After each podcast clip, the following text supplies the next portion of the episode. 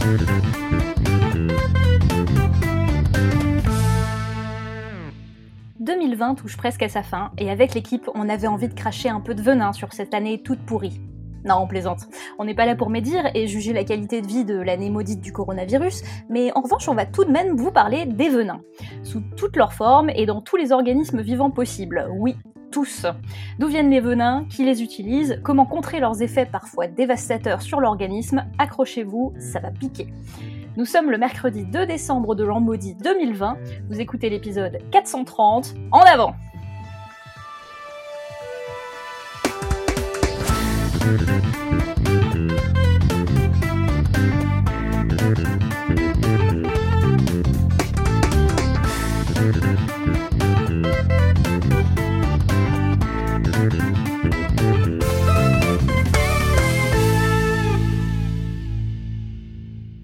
Et pour notre table virtuelle ce soir, nous avons Pascal, toujours fidèle au poste à la technique depuis près de Mulhouse. Salut tout le monde. Nous avons Cléora depuis Perduville. Hello à tous. Irène est parmi nous depuis la Corse. Bonsoir tout le monde. Alexa est présente depuis Los Angeles. Salut tout le monde. Et euh, j'aurai le plaisir de faire maîtresse de cérémonie ce soir, en plus de rajouter quelques commentaires dans le dossier d'Alexa, parce que un bon dossier est toujours parasité. Ce n'est pas Pierre Kerner qui dirait le contraire. Et donc, pour commencer ce dossier sur le venin et par savoir pourquoi le sujet de cet épisode, je laisse le micro à Alexa. Merci Eléa. Alors euh, effectivement, je vais commencer cet épisode par une histoire personnelle en fait sur le venin, parce qu'elle constitue une introduction parfaite à ce que font les venins, et euh, en tout cas certains, et qu'elle m'a accessoirement donné l'idée de cet épisode. Donc cette histoire s'est passée cet été, fin août, lors d'une séance de kitesurf à Long Beach, près de Los Angeles. Euh, le kite étant donc un sport, le kitesurf, on se fait tracter en surf par un grand cerf-volant euh, sur la mer au large. C'est d'ailleurs un peu le sport officiel du podcast, puisque euh, Johan en fait, et puis euh, Irène fait du parapente. Donc voilà, on a cette idée de voile, de vent, de se faire tracter, etc. donc j'étais au large en train de faire du kitesurf, et à un moment donné, pour rentrer vers la plage, je suis rentrée en me faisant tracter par mon, par mon kite, par mon cerf-volant, jusqu'à avoir pied de nouveau. Et le problème, en fait, quand on commence le kite, c'est qu'on a beaucoup de choses à gérer. Il faut gérer euh, la, voile, il faut maintenir le kite en l'air, tout en retenant la planche d'une main dans les vagues. Enfin, c'est un peu le bordel. Et du coup, j'ai oublié la recommandation de fin août, début septembre sur les plages euh, de Californie du Sud qui est appelée le ray shuffling. Alors, c'est quoi le ray shuffling? C'est marcher en raclant bien des pieds dans le sable quand on a pied pour déranger une famille de raies qui s'appelle les stingrays. Donc on va on va garder le nom stingray ici parce que c'est plus simple, qui sont des raies euh, milieu batiformes euh, qui vivent à cet endroit-là. Et on parle de ray shuffling parce que euh, si ce spot est très populaire pour le kite parce qu'on a des eaux assez calmes pour apprendre, c'est assez pratique. Il est aussi très populaire chez les stingrays visiblement pour les mêmes raisons parce que ce sont des eaux qui sont très calmes donc elles peuvent se cacher dans le sable et, et voilà pouvoir euh, manger, se nourrir, etc. Et du coup, si on fait pas du ray shuffling, c'est-à-dire si on racle pas le sable pour déranger les raies, on risque de marcher sur une raie et plutôt sur le sting de la raie, donc l'aiguillon qu'elle possède sur son dos, vers sa queue, qui lui sert à se défendre des prédateurs. Et bon, je pense que vous l'avez deviné, ce qui s'est passé pour moi en revenant faire la plage en oubliant euh, de faire le ray shuffling, c'est que j'ai marché sur une stingray, sur son sting, qui est euh, non seulement un aiguillon qui perce la peau, mais euh, qui possède aussi du venin. Alors, qu'est-ce qui s'est passé? Sur le coup, j'ai ressenti une brûlure, une douleur assez intense liée à l'aiguillon qui perfore euh, la peau, et la brûlure qui est plus liée au venin. Et comme la blessure piquait beaucoup avec l'eau de mer et tout ça, je me suis dépêchée de retourner sur la plage, de faire atterrir mon kite, de regarder l'état de la blessure, d'arrêter le saignement, etc. Et là, j'ai fait une deuxième erreur en fait. Euh, j'avais vu ces reportages d'Américains en train de hurler après s'être piqué par une raie, en disant c'est comme l'accouchement, c'est horrible et tout. Je me suis dit bon, moi on me la fait pas, c'est bon, je vais rentrer à la maison et puis on verra ça là-bas. Erreur fatale parce que comme je l'ai dit, la raie ne fait pas que piquer, elle injecte aussi du venin. Et pendant les 45 minutes de trajet pour rentrer chez moi, j'ai bien senti en fait que quelque chose ne se passait pas normalement. D'abord, il y a la douleur, parce que le venin ne reste jamais localement au niveau du pied.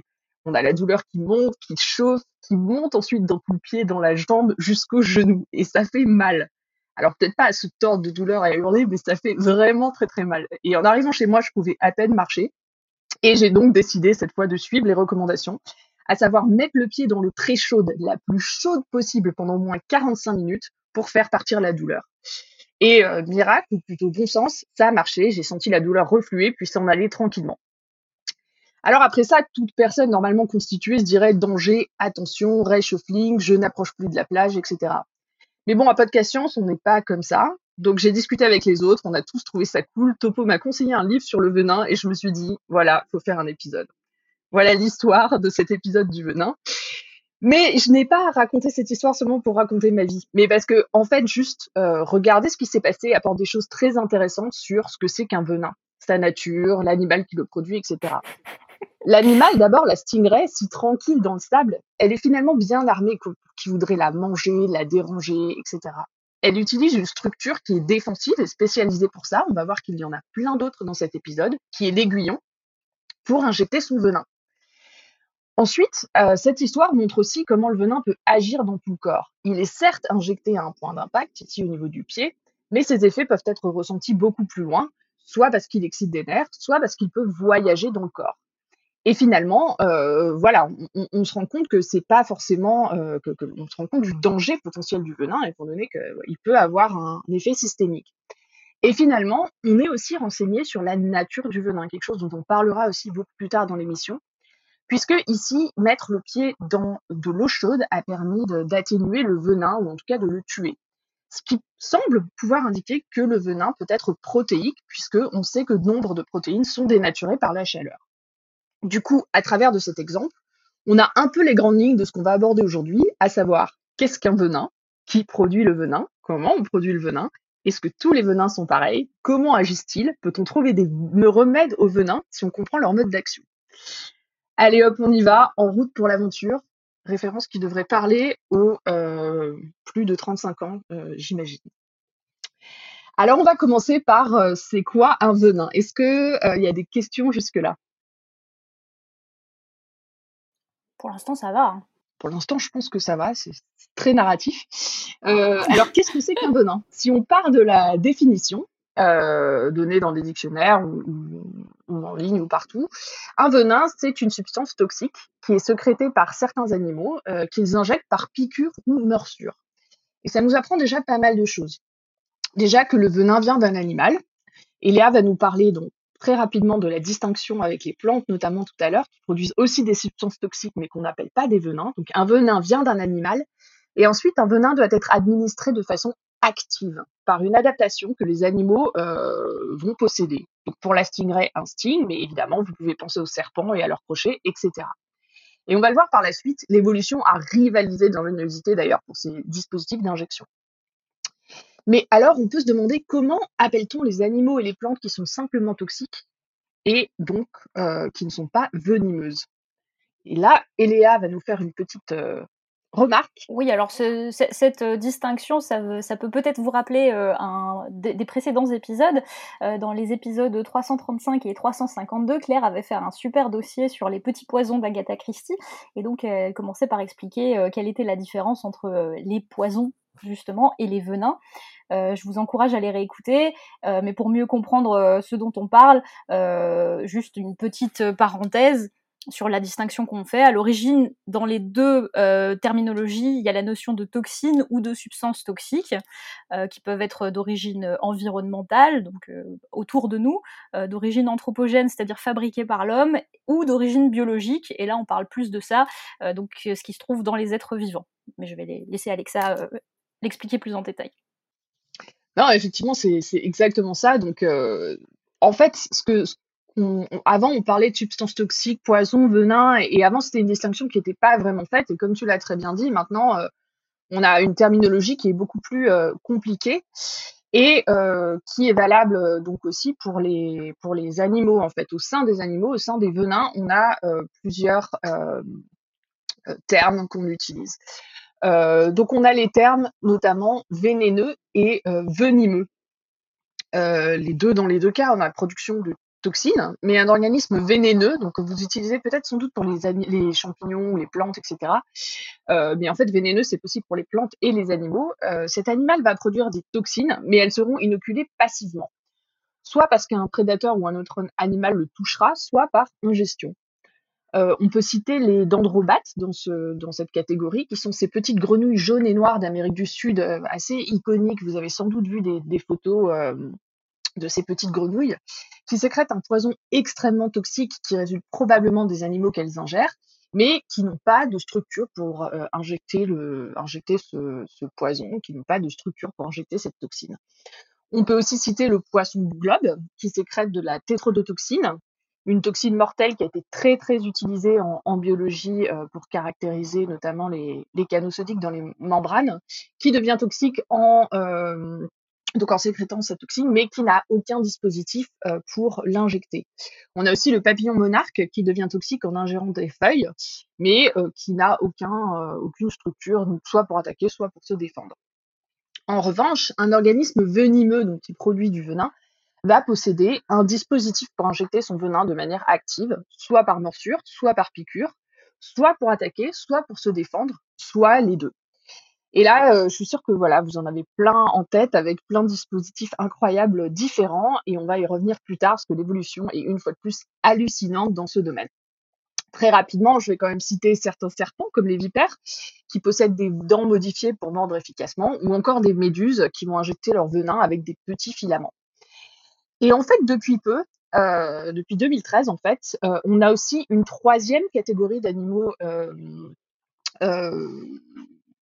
toxiques, on va dire, euh, qu'on distingue des organismes venimeux, qui sont les animaux, euh, donc toxingeneus en anglais, donc toxingènes en, en français, c'est un, un, peu moche comme mot, euh, qui est une catégorie intermédiaire. Donc ce sont des animaux qui n'ont pas de structure particulière pour injecter leur venin, mais qui s'en servent quand même pour attaquer activement. Est-ce que vous avez des idées de ce que ça peut être? Hmm. Hmm. Les, les fourmis qui jettent des, des jets de- d'acide, là? Alors ça peut être les fourmis, mais en général elles ont quand même des aiguillons. euh, mais effectivement, c'est des animaux qui jettent des choses. On a le cobra cracheur par exemple. Ce sont des serpents qui vont pas vous mordre, mais qui vous crachent à la qui figure. crache? Qui c'est qui crache? Euh, Les lamas Les lamas. ouais. Ils sont pas venimeux. Euh, zut. Qui c'est qui crache? Hmm. Il y en a pas tant que ça en fait. hein. Il y a surtout certains serpents, euh, des cobras donc, et puis des espèces de crapauds buffles notamment, qui crachent dessus aussi s'ils Ah sont menacés. En fait, on n'en a pas beaucoup. Mais c'est une catégorie maintenant dans la recherche sur les venins, en tout cas, qui est considérée comme une catégorie à part, euh, parce que comme on va le voir, en fait, euh, on, on va avoir des pressions de- d'évolution, des pressions de sélection différentes euh, sur les venins et sur les animaux si on utilise le venin pour attaquer, pour se défendre ou pour d'autres raisons. Donc en fait, ça fait du sens d'un point de vue scientifique de distinguer tout ça parce que euh, ces classes vont avoir une différence euh, importante. Et donc on va regarder ça euh, en détail après. Alors du, du coup, je suis allée lire, je suis allée lire la... une publi là- là-dessus. Tu, tu voulais peut-être finir. je- Non, non, non, non, non, vas-y, vas-y. je, je- je suis allée lire une publi là-dessus parce que c'était encore un peu flou cette distinction. Mais en gros, donc il y aurait les organismes vénéneux, donc qui sécrètent des substances toxiques mais qui n'ont pas de dispositif pour injecter cette substance toxique dans un autre organisme et donc il n'y a pas de création de blessures. Donc euh, ils sont toxiques par euh, ingestion, inhalation ou absorption à la surface de la peau. Il y a les organismes venimeux qui, cette fois, sécrètent et injectent activement des toxines via des structures euh, spécialisées. Et donc, il y a la notion de blessure. Et il y a les toxingènes qui sont entre les deux, qui produisent leurs toxines et qui ont des structures pour les expulser, mais dont les effets se font sentir sans qu'il y ait une lésion. Voilà, exactement. Exactement. Et je pense que c'est effectivement ce papier de, de 2013 qui, euh, il me semble, est le premier à faire cette distinction qui, depuis, en fait, a été reprise de façon, euh, de façon assez large euh, pour, pour classifier ces animaux. Bon, du coup, ça nous amène à la question que tout le monde se pose, ça sert à quoi d'être venimeux? Alors, effectivement, euh, et alors, à votre avis, pourquoi? Bon, on l'a déjà un petit peu évoqué. Pour se défendre. Pour attaquer. Pour se défendre, oui. Pour attaquer. aussi. Pour. euh, ben, je- Sinon, je vois pas. Pas pour séduire en tout cas, à mon avis. Alors, euh, détrompe-toi. Ah, tu vas apprendre de nouvelles choses, Clément. Ah, spoil Allez. pas, spoil pas. Non, je spoil pas, je spoil pas. Alors oui, effectivement, en gros, c'est pour ces raisons-là. Alors après, pour attaquer, je vais, je vais distinguer encore une autre catégorie, se nourrir, parce que, parce que parfois, on n'attaque pas toujours pour se nourrir, en fait. Euh, mais on va voir qu'on a une distinction à faire. Mais effectivement, on peut classifier euh, les raisons pour lesquelles produire du venin euh, en deux grandes causes, on va dire, euh, se défendre et se nourrir, et on va décomposer se nourrir en deux sous-catégories. Alors, qui se défend et comment? En fait, ils sont très nombreux à se défendre euh, avec des venins. Euh, bien sûr, on peut revenir à nos chers euh, stingrays et son, aiguillon. Typiquement, pour elle, le- l'aiguillon ne sert pas à l'attaque. Il n'est pas utilisé pour attirer et attaquer, mais bien pour se défendre. Il est donc purement défensif. Quelqu'un dans la chatroom a parlé de ce de cet homme euh, qui était euh, qui faisait des documentaires animaliers, etc., qui a été tué par une stingray. Euh, c'est pas que la stingray l'a attaqué, c'est qu'elle s'est, elle, a, elle a défendu et il est mort non pas du venin de la stingray, mais parce que euh, l'aiguillon de ces grosses stingrays d'Australie a perforé son cœur en fait. Donc il est mort de, ouais, elle, elle, s'est défendue et, et en fait il est mort euh, de cette façon-là. Donc même là, euh, c'est, c'était pas de l'attaque, en fait c'est purement euh, considéré comme défensif. Poignardé par une raie, euh, c'est quand même. euh, ça mérite d'être euh, d'être- d'être souligné en épitaphe, ça, non je- Tué par un stingray, oui. En fait, c'était quelqu'un qui faisait des reportages sur les animaux très dangereux. Donc, bon, quelque part, il avait pris pas mal de risques. Mais c'est vrai que là, c'est vraiment, je pense, quelque chose qu'on pouvait pas, qui était pas vraiment imaginable comme mort. Parce que, comme on le verra plus tard, leur venin est pas, est pas très fort, en fait. Et c'est la même chose, en fait, pour le dard des abeilles. Il est majoritairement utilisé pour défendre la colonie. Et euh, il est donc, euh, il est donc euh, défensif également. Chez l'oursin, le poisson-pierre, le venin est majoritairement utilisé là aussi en défensif, ce qui est le cas d'ailleurs de la majorité des poissons. On peut aussi citer la fourmi qui est la boulette hante ou la fourmi balle de fusil. Donc c'est l'insecte qui est censé, on en reviendra en fin d'émission, avoir le la produire la douleur, le venin le plus douloureux. Euh, elle est aussi, euh, on considère aussi que euh, la fourmi balle de fusil a un aiguillon qui est plutôt défensif. Euh, et d'ailleurs, euh, elle est utilisée par certaines populations amazoniennes du Brésil et en Guyane française pour des rites de passage initiatique au moment de la puberté. Euh, ce que les gens font, c'est qu'ils mettent leurs mains dans des gants qui sont remplis de ces fourmis et ils se font piquer. Et le but, c'est de résister à la douleur. Alors, il y a des gens qui résistent pas et, ça fait un peu des hallucinations parfois et des, choses comme ça. Euh, mais en gros, c'est vraiment un rite initiatique, euh, parfois sur, les garçons en général, mais parfois aussi sur les filles, pour résister. Donc, on, on utilise voilà, ces, ces aiguillons défensifs pour ça. En général, les espèces qui possèdent des aiguillons sont souvent défensives et les espèces qui mordent plutôt offensives, comme on va le voir, mais ce n'est pas toujours le cas. Donc gardez bien en tête que toutes ces catégories que je donne là, elles ne sont pas complètement toujours exclusives non plus. La deuxième catégorie, c'est euh, pour attaquer, pour la prédation, pour euh, se nourrir, euh, que les espèces vont avoir du venin. Et là, on va distinguer donc deux cas ceux qui attaquent, notamment pour tuer euh, leur, leur, euh, leur proie, et euh, ceux dont le but est de prélever, en fait. Parce que ces stratégies sont très différentes. Donc pour l'attaque, en vue de tuer des proies, on pense bien sûr aux serpents venimeux. Les scorpions, c'est aussi des champions des venins offensifs. Eux, justement, ils ont un, un aiguillon, justement, c'est un cas qui marche pas très bien. Mais ils vont attaquer avec leur aiguillon pour immobiliser leur proie et ensuite les, les dévorer. On a aussi certaines méduses, comme les méduses boîtes, euh, qui utilisent leur venin euh, avec des très longs filaments, on en reviendra plus loin, pour euh, neutraliser leur proie et la capturer. On peut parler aussi du dragon de Komodo, qui, contrairement aux idées reçues, ne tue pas ses victimes parce que sa bouche est remplie de bactéries, qui est une idée reçue assez, forte encore, mais bien parce qu'il leur injecte un venin qui va justement les faire saigner jusqu'à la mort. Les serpents, euh, par exemple, les serpents à sonnette sont un bon exemple de cas limite défensif-offensif. Euh, ils attaquent pour se et utilisent leur venin pour attraper leur proie, des petits rongeurs par exemple, mais euh, ils ont aussi leur sonnette et parfois ils attaquent aussi, par exemple, les êtres humains pour se défendre d'un prédateur. Donc ici, bah voilà, leur leur leur leurs crochets leur servent non seulement à attaquer, mais aussi à, à se défendre. Le deuxième sous-cas donc pour se nourrir, pour attaquer, ce sont les animaux hématophages. Euh, Ceux-là n'ont aucun intérêt à tuer leur proie, euh, ni même à se faire repérer par leur proie d'ailleurs, puisque c'est des animaux qui vont euh, se nourrir et qui vont injecter un venin pour se nourrir, pour laper du sang, pour prélever du sang. Et euh, évidemment, l'animal emblématique qu'on a dans cette idée, enfin on en a deux en fait, et le premier qui est évidemment mon préféré, ce sont les chauves-souris vampires. Il y a trois espèces de chauves-souris vampires. Elles possèdent des incisives modifiées euh, pour couper la peau euh, très profondément et laper le sang. Et euh, l'autre que vous connaissez évidemment, ce sont les moustiques. On a plein d'insectes évidemment qui euh, injectent des venins. Euh, le moustique en fait, voilà, injecte son venin qui est un anticoagulant pour être capable d'aspirer le sang et de pouvoir manger tranquillement sans nécessairement se faire repérer. Et en fait, euh, les moustiques et les chauves-souris permettent de faire une transition parfaite avec une question qui est liée à cette partie. On a distingué différents types de venins, défensifs, offensifs, etc., pour se nourrir. Et c'est très important parce que, comme je l'ai dit un petit peu en avant déjà, euh, cela a des conséquences sur le type de venin qu'on va retrouver chez ces animaux.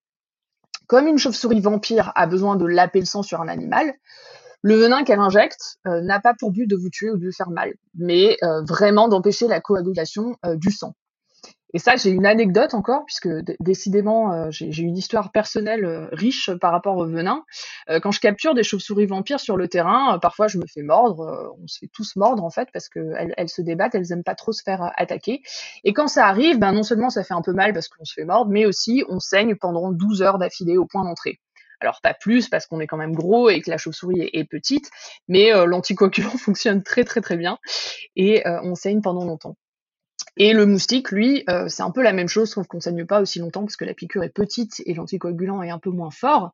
Mais voilà, on a ce venin très très caractéristique en fait lié à cela. Les venins défensifs, de la même façon, ont principalement pour but d'éloigner un prédateur et pas de le tuer.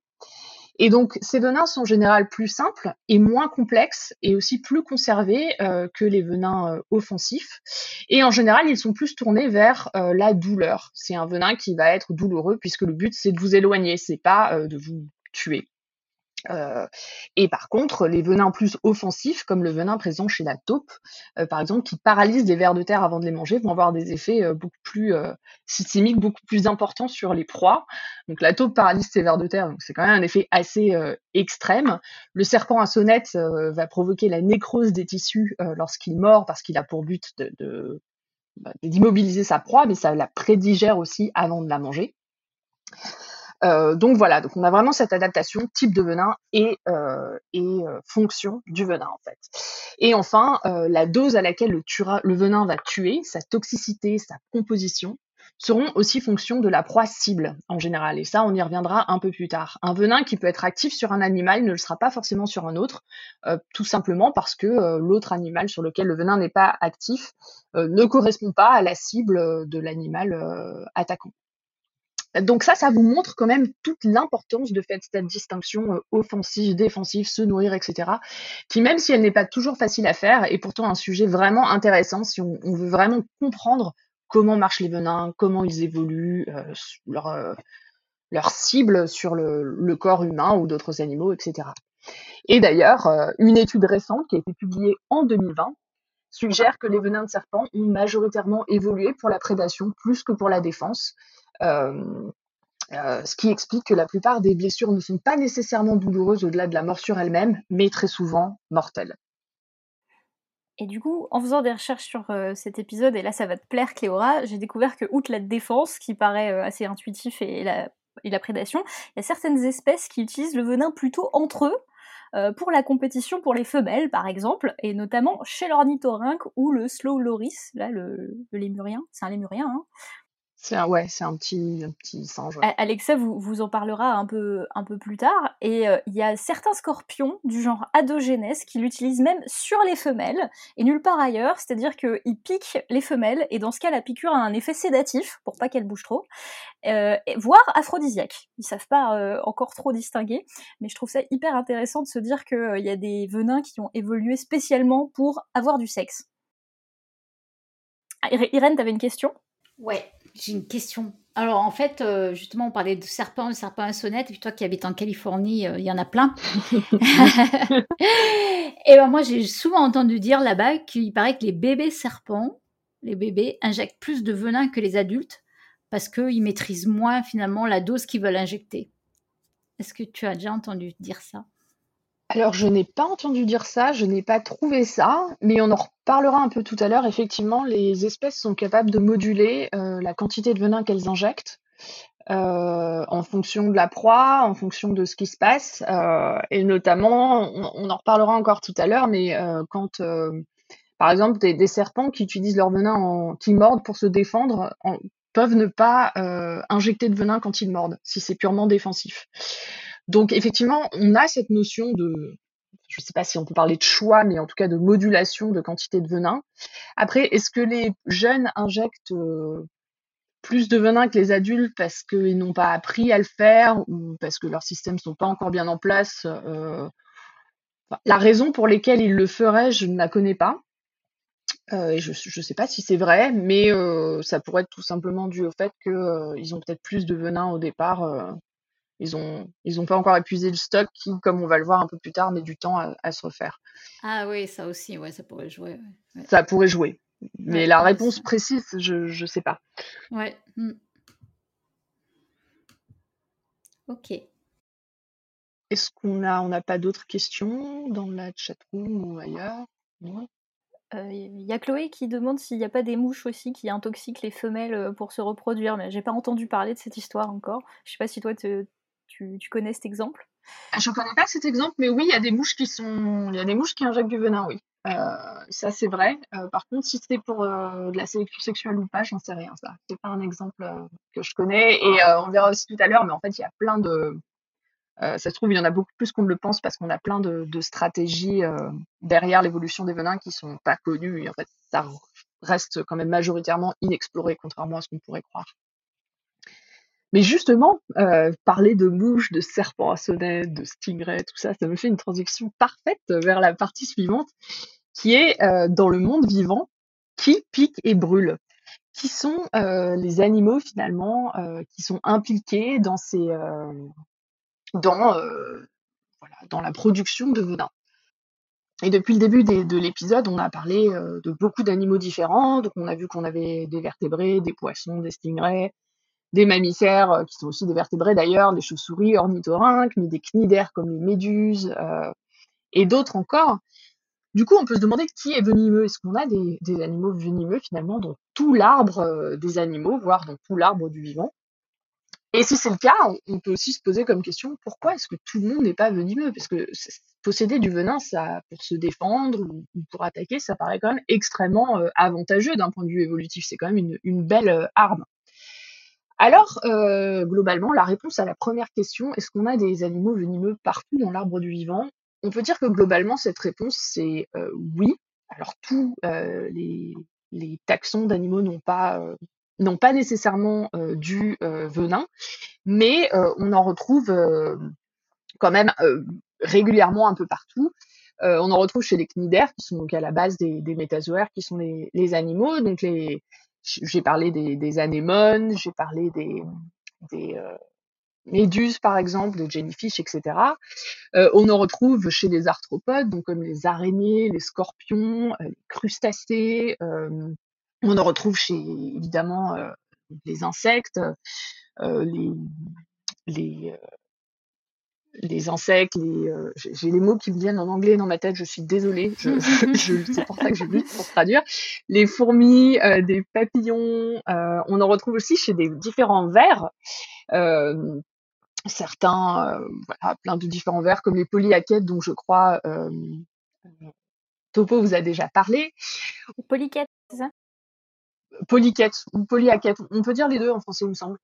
Euh, on en retrouve chez certains euh, escargots aussi, chez des octopus, on en retrouve chez des étoiles de mer, chez des oursins, euh, chez les raies, chez des amphibiens, chez des serpents, chez certains marsupiaux, pas les marsupiaux, pardon, chez certains monotrèmes et évidemment chez les mammifères et plein de vertébrés, etc. Donc voilà, on, a du venin globalement quand même assez partout dans le dans le monde vivant. mais on n'a pas une répartition égale selon tous les taxons. Euh, on considère que parmi les grands champions, euh, on a les cnidaires, dont les méduses, puisqu'on retrouve chez elles plus de 9000 espèces venimeuses. On peut citer aussi les scorpions, qui sont très prolifiques euh, dans, le, dans le venin, puisqu'on a 1500 espèces, dont toutes sont venimeuses. Chez les araignées, on a plus de 45 000 espèces, dont une grande partie sont venimeuses. Les hyménoptères, donc c'est le groupe qui contient les abeilles, les guêpes, etc., est aussi considéré comme l'un des groupes euh, venimeux les plus vastes, avec 120 000 espèces décrites. Donc on est très très mal euh, le venin d'ailleurs, c'est largement euh, inexploré encore. Mais bon, caractériser tous ces venins, c'est un sacré casse-tête étant donné qu'on ne connaît même pas toutes les espèces. Euh, chez les mammifères, euh, euh, nous, en gros, on compte 12 espèces venimeuses seulement, ce qui n'est pas énorme, mais qui est quand même notable. Trois sont des espèces de chauves-souris dont j'ai déjà parlé. On a aussi le solénodon, qui d'ailleurs, euh, je me suis fait la réflexion, faisait aussi de l'écolocation, donc c'est marrant. On a le singe loris euh, qui empoisonne, qui empoisonne ses salives, et ça c'est très très drôle, avec une glande qui est située sur ses pattes arrière. Donc on n'a pas euh, une glande dans la bouche comme les serpents pour empoisonner ses salives, mais il va chercher le venin sur ses pattes arrière pour l'amener dans sa bouche. Et là, Eléa avait une blague je sais pas si je devrais la faire, mais bon, c'est ce qui s'appelle avoir un plan de secours sous le coude. Parce qu'il a des glandes sous le coude. Moi, j'aime bien cette blague. Voilà. Merci de rigoler, les autres, super. je crois que elle était pas mal cette blague. si, c'est mignon. Hein. Mais oui, c'est mignon, c'est vrai, c'est vrai. Et on vous renvoie à notre épisode blague d'ailleurs euh, du 1er avril de l'année dernière. Euh, nous avons aussi la taupe dont j'ai déjà parlé qui produit une toxine qui paralyse les vers de terre, la grande musaraigne à queue courte également qui produit un venin, euh, le creusop aquatique et l'ornithorynque dont on a déjà parlé avec son venin impliqué dans la sélection sexuelle et dont on reparlera parce que d'un point de vue venin, il est fascinant. Et on considère en fait que euh, les venins sont apparus quatre fois indépendamment chez les mammifères. Gardez ça en tête puisque euh, c'est euh, exactement ce dont je vais parler tout de suite pour l'ensemble du monde vivant. On a vu qu'on avait du venin, donc ça variait selon les taxons, etc. Mais on a l'air d'en trouver quand même globalement chez tous les êtres vivants, donc on peut se demander chez tous les, animaux. Donc on peut se demander est-ce que le venin est ancestral? Eléa a déjà parlé de certaines plantes et va en parler. est-ce que on pourrait avoir une origine du venin commune à l'ancêtre commun de tous les êtres vivants ou des animaux, et qu'ensuite, les animaux qui n'ont plus de venin euh, ne l'ont plus parce qu'elles l'ont perdu. Ça a été suggéré euh, par certains chercheurs, mais euh, la communauté scientifique pense maintenant que en fait les venins ont des modes d'action, des compositions si différentes, qui ciblent différentes parties du corps de manière différente. On, y reviendra un peu plus loin, qu'il s'agit vraisemblablement d'acquisitions indépendantes dans différentes branches du vivant. C'est-à-dire que indépendamment, dans plein de branches du vivant et pour le cas des animaux, des animaux, euh, on a des acquisitions de venins différents euh, parce que ça apporte un avantage évolutif vraiment très important. Alors, euh, pourquoi tout le monde n'est pas devenu venimeux, finalement, qui était l'autre question qu'on pouvait se poser en regardant cet arbre du vivant? Eh bien, tout simplement parce que vous ne le savez peut-être pas, mais produire du venin a un coût exorbitant pour l'animal. À la fois un coût évolutif et physiologique. Alors parlons du bord, pardon, parlons d'abord du coup évolutif. Le maintien euh, des gènes dans le génome en général se fait globalement par le maintien de la pression de sélection sur ces gènes. Et si ces gènes ne sont plus soumis à sélection, euh, les mutations délétères vont s'y accumuler et le gène finira par devenir inactif. Et euh, c'est ce qu'on peut voir dans de nombreuses lignées qui ont perdu leur capacité venimeuse. On en a, euh, notamment chez des serpents qui ont développé la, constriction, vous savez, comme moyen de prédation. Ce sont ces serpents qui font des tours autour de leur proie pour les étouffer. Et ceux-là, par exemple, ils ne sont plus venimeux. Donc ils n'ont plus de glandes à venin, euh, parfois leurs dents sont, aussi un peu modifiées euh, par rapport aux serpents venimeux. Mais en revanche, dans leur génome, et c'est la génomique qui nous a appris ça, on peut trouver des traces des gènes qui ont été inactivés. Euh, qui étaient donc des gènes de venin avant et qui maintenant bah, sont inactifs dans le génome et on peut les étudier, on peut même dater euh, du coup euh, le moment où ces, gènes sont devenus inactifs. Dans le lignage des poissons rascas, qui comptent des poissons très très venimeux, certains, pareil, ont perdu ou inactivé des gènes de toxines qui sont présents dans le venin. Ce qui montre bien que si la prélection de la pression de prédation ou de défense, euh, ça se discute un peu plus pour la défense, n'est plus maintenue, euh, le venin est perdu. Et le deuxième coup, en plus du coût évolutif, comme je l'ai dit, c'est le coût énergétique, parce que produire du venin, c'est très très cher pour l'individu. Et euh, c'est cher non seulement euh, pour le faire, mais aussi pour le refaire quand il a été utilisé. Donc là, on revient sur euh, la discussion qu'on a eue avec Irène un, peu plus tôt. quand le venin a été utilisé, pour en refaire, un serpent va par exemple augmenter son rythme métabolique de 11% sur 3 jours pour le refaire. À titre de comparaison, une femme enceinte pendant la grossesse augmente son rythme métabolique de 21%. Et euh, bon, on, sait que quand on est enceinte, globalement, euh, c'est fatigant, euh, il faut manger plus, etc. Ça, demande quand même beaucoup d'énergie. Donc imaginez comparer ces 21% à ce qu'il faut 11% de plus pour trois jours pour un, serpent pour refaire son venin. Alors, quelques espèces de serpents, ça varie évidemment selon les espèces. Pour les scorpions, on a besoin de 20 à 40%, pareil, selon les espèces, sur 8 jours pour refaire le venin. Et on considère que ça peut être un dixième à un quinzième de l'énergie totale d'un individu qui peut être consacré à la production de venin. C'est aussi pour ça que euh, on en a parlé un peu plus tôt, mais que les animaux n'utilisent en général leur venin qu'avec parcimonie. Les scorpions, par exemple, euh, sont connus pour faire varier la quantité de, venin injecté en fonction de la taille de la proie, etc. Et les serpents euh, utilisent souvent leur venin pour manger, mais lorsque c'est pour se défendre, en général, les, morsures ne sont pas venimeuses. Chez l'homme, on considère que 20 à 50% des morsures de serpents seulement sont envenimées, exactement pour cette raison-là. Alors évidemment, ça dépend des serpents, mais euh, on pense que voilà, euh, on a clairement ici encore une différence entre attaquer et se défendre, mais cette fois par l'utilisation de l'animal. Alors c'est à ce moment-là que j'avais envie de vraiment parasiter l'épisode, parce qu'on pense, on pense euh, souvent que le terme venimeux, du coup, c'est vraiment propre au règne animal, et, euh, et selon la définition qu'on a vue au tout début d'émission, selon cette définition stricte qu'il faut une toxine qu'on puisse injecter dans un autre organisme grâce à un appareil spécial en créant une blessure, et eh bien du coup, les orties devraient faire partie des organismes venimeux. Et pourtant, c'est des plantes.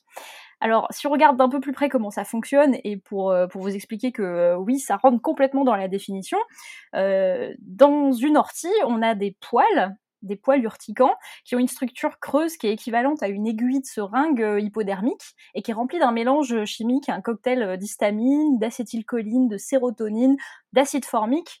Tout ça, c'est capable de pénétrer sous la peau en créant une blessure et ça va déclencher une irritation et une inflammation des enfers que vous devez bien connaître si vous êtes déjà tombé dans un parterre d'ortie. Euh, donc ça, c'est l'ortie de chez nous, hein, elle est gentille. Il y en a des pires dans la famille des urticacées, des orties. Euh, si, l'ortie c'est dans vos cauchemars, je vous parle même pas de l'Urtica ferox, qu'on appelle aussi le onga onga en Nouvelle-Zélande, ou alors d'une autre plante qui s'appelle le Gimpy Gimpy, euh, dont le nom latin c'est Dendrocnide monoides. Euh, la première, le onga onga, elle est recouverte d'aiguilles d'un demi-centimètre jusque sur les nervures de la feuille. Je vous posterai une photo dans la chatroom. Et la deuxième, elle a des glandes cassantes au bout d'un poil qui vous injectent un, cocktail super douloureux.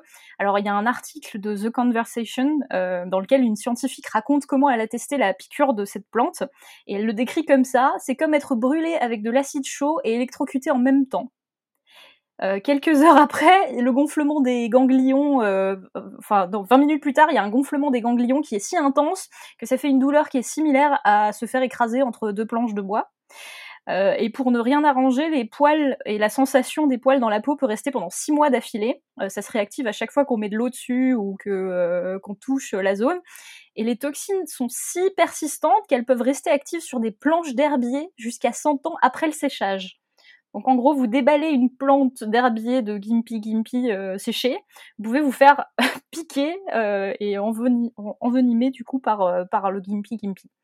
Et si vous restez à proximité sans protection respiratoire, euh, vous, déclenchez à coup sûr une crise euh, allergique en l'espace de 20 minutes. Donc c'est plutôt pas mal euh, dans le genre plante venimeuse.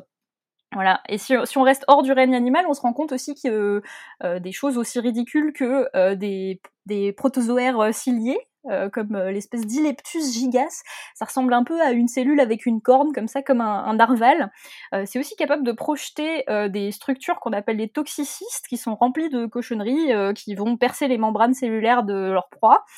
Il y a aussi des, champignons, des bactéries ou même des, phages, donc des virus de bactéries qui ont des structures d'injection pour envahir d'autres êtres vivants. Donc finalement, euh, si tout est question de définition, il y a plein de choses dans tout le règne vivant qui peut être défini comme venimeux et bah, le vivant n'arrête pas de nous surprendre. Voilà. Ce qui nous amène à, du coup, quelles sont les différentes structures pour injecter un venin Et je crois que Alexa, a plein de choses à nous dire. Effectivement, et, là encore, euh, ce que tu viens de dire, le vivant ne cesse de nous surprendre est particulièrement vrai pour cette euh, raison aussi. Euh, comme on l'a vu au départ dans la définition du venin, on considère qu'une espèce est venimeuse si elle a une structure pour injecter le venin. Et là encore, on a une variabilité qui est énorme dans les adaptations liées à l'injection de venin. Alors, euh, en général, là aussi, euh, tout comme le fait que le venin soit défensif, offensif, etc., euh, les structures sont plus ou moins spécialisées dans la proie. Donc, on va avoir des, crochets de serpent qui sont spécialisés pour attraper des mammifères ou pour autre chose, etc. Et c'est d'ailleurs ce qui vient en tête en premier, les crochets de serpent, qui sont modifiés non seulement pour mordre, vous avez des dents modifiées, les crochets, mais aussi pour injecter le venin, qui ont des glandes à venin près des dents pour l'injecter. Et en fait, on a d'ailleurs une coévolution assez forte entre les dents et ces glandes à venin, puisque si on coupe en deux en transversal un crochet de serpent, on voit souvent des rainures, ce qui permet en fait au venin de glisser et euh, de s'injecter et de s'infiltrer euh, depuis des glandes qui peuvent être aussi, euh, elles aussi, très très variées en forme, en type, etc. vous avez vraiment une sorte de canal dans la dent, voire même des tubes pour injecter le venin.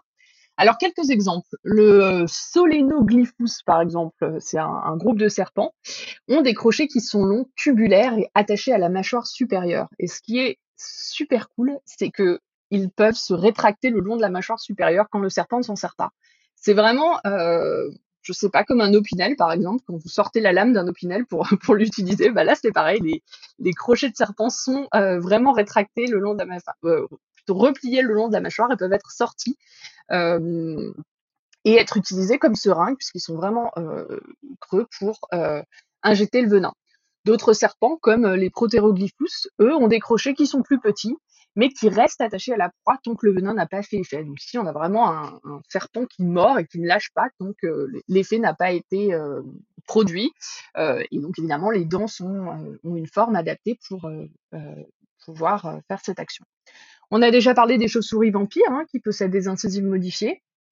Et ce qui montre au passage d'ailleurs que les dents évoluent très très vite. C'est une structure qui, évolue incroyablement au sein de l'évolution. On a des, des formes incroyables et donc finalement c'est pas étonnant de voir autant d'adaptations sur cet organe fascinant euh, puisque euh, on a l'impression que dans le réseau de gènes qu'il y a derrière on a des, points de, faiblesse qui facilitent euh, cette évolution. Un autre moyen d'injecter du venin, on l'a vu, ce sont les aiguillons. Et eux aussi, ils sont extrêmement diversifiés. ceux des stingrays, suivant les espèces, peuvent avoir des petites barbules. vous imaginez ce que ça fait des petites barbules, quand vous injectez le, le, l'aiguillon, bah, vous allez avoir du mal à le ressortir ou vous allez bien détruire la chair au passage. Comme un harpon, quoi. Voilà, c'est comme un harpon, exactement. Euh, ce qui permet de faciliter l'injection du venin, mais aussi de bien, bien ouvrir euh, la, chair, etc. Euh, et peut créer donc plus de dommages. Chez les scorpions, on a aussi une grande diversité d'aiguillons. Il y a des gens qui ont regardé ça, donc qui ont fait de la morphométrie, euh, pour étudier vraiment la. C'est une science qui étudie la, variation des formes hein, anatomiquement. Et euh, ils se sont rendus compte que euh, voilà, on avait une grande diversité des aiguillons pour injecter le venin. On peut parler aussi des stinging cells. Donc c'est les, les, cellules qui sont des, des petits harpons présents chez les méduses. On a aussi une grande diversité. Certaines méduses ont des petits et d'autres des très grands et qui peuvent être extrêmement variables en termes de taille, de mode d'action et de résistance aussi. Les filaments de certaines anémones, par exemple, sont si fins euh, qu'ils sont adaptés à leur proie. Et vous savez, certaines anémones, si vous les touchez, même si elles sont venimeuses, bah, ça va rien vous faire parce qu'elles ne sont absolument pas adaptées à passer la barrière de la peau humaine. Donc on est en quelque sorte immunisé contre ça. Par contre, on en a d'autres, ben là, euh, les filaments vont passer la barrière de la peau humaine et ça va nous brûler et nous faire, euh, nous faire du mal et d'autres à l'inverse, euh, comme les filaments de la méduse boîte, donc euh, à l'inverse par rapport aux, filaments qui ne font rien.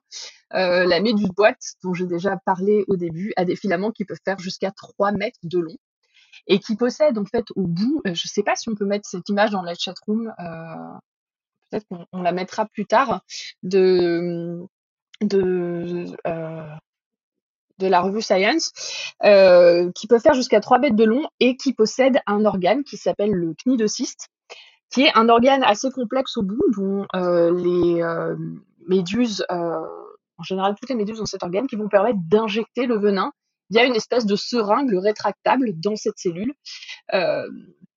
Euh, et cette, espèce de seringue va injecter le venin dans la peau humaine. Et la douleur provoquée par ces méduses est d'ailleurs si forte euh, qu'elle peut aller jusqu'à la mort des personnes et euh, elle est intolérable et elle peut durer jusqu'à plusieurs jours. Il y a des témoignages de gens qui se sont fait piquer par ces méduses euh, soit qui n'ont pas témoigné, soit qui en sont morts parce qu'ils se sont noyés, parce qu'ils n'arrivaient pas à revenir euh, à la plage, soit euh, parce qu'ils se sont fait piquer, ils sont revenus à la plage et ils ont enduré un, supplice pendant trois jours. Il est charmant cet épisode. Hein. Il est charmant cet épisode. Ah, moi j'adore. les trucs dégueulasses où les gens meurent, tout ça, on aime bien. moi j'ai lu un truc marrant. J'ai lu un truc marrant là-dessus, c'est que sur la base des structures qui permettent d'injecter du venin, euh, il y a certains paléontologues qui ont proposé que des dinosaures comme euh, ceux du genre, alors je le connaissais pas avant de chercher, hein, mais le, le Sinornithosaure, ou alors d'autres raptors du même genre, euh, auraient probablement chassé en utilisant du venin. Voilà, même Jurassic Park l'avait pas vu venir. Du coup, euh, comme on disait plus tôt, si on n'a pas trouvé beaucoup d'exemples d'oiseaux venimeux, alors que théoriquement ce sont les descendants de ce genre de dinosaures, euh, c'est probablement comme tu disais, que le coût évolutif était trop fort et on peut faire l'hypothèse qu'avec euh, l'invention du vol, etc., le venin se soit devenu un peu obsolète pour se défendre puisqu'on peut s'envoler et du coup que l'appareil pour sécréter, mmh. c'est devenu un poids mort plus qu'autre chose et qu'il a été perdu chez les oiseaux. Oui, effectivement, ça, peut tout à fait être une bonne explication. Et aussi, je sais que, alors je sais pas pour des dinosaures, mais je sais pour d'autres espèces, euh, je parlais tout à l'heure des dents de serpent qui sont creuses ou en tout cas qui ont des petits canaux pour agir comme des euh, seringues. Euh, ça, c'est typiquement quelque chose qu'on peut regarder facilement chez les fossiles. Et du coup, en regardant la forme des dents, s'il y a des rainures, etc., liées à des, des du coup, des potentiels glandes à venin qui ne fossilisent pas, elles, on peut euh, inférer euh, la présence ou non de venin chez ces animaux morts, fossiles, euh, parce qu'on peut regarder leurs dents. Les dents, encore une fois, très importantes pour l'étude de l'évolution du registre fossile, etc. Alors bon, on a parlé de tout ça, on a parlé des structures de venin, on a vu qu'on avait une grande diversité, mais finalement, on n'est pas rentré dans ce que font les venins réellement à votre corps? Qu'est-ce qui se passe quand vous avez mal Qu'est-ce qui se passe quand euh, euh, vous avez euh, voilà vous êtes paralysé par un venin dans notre corps? Alors juste avant d'arriver à cette question, on va d'abord très rapidement parler de l'identification des venins. Comment est-ce qu'on fait pour d'abord caractériser un venin pour comprendre son mode d'action?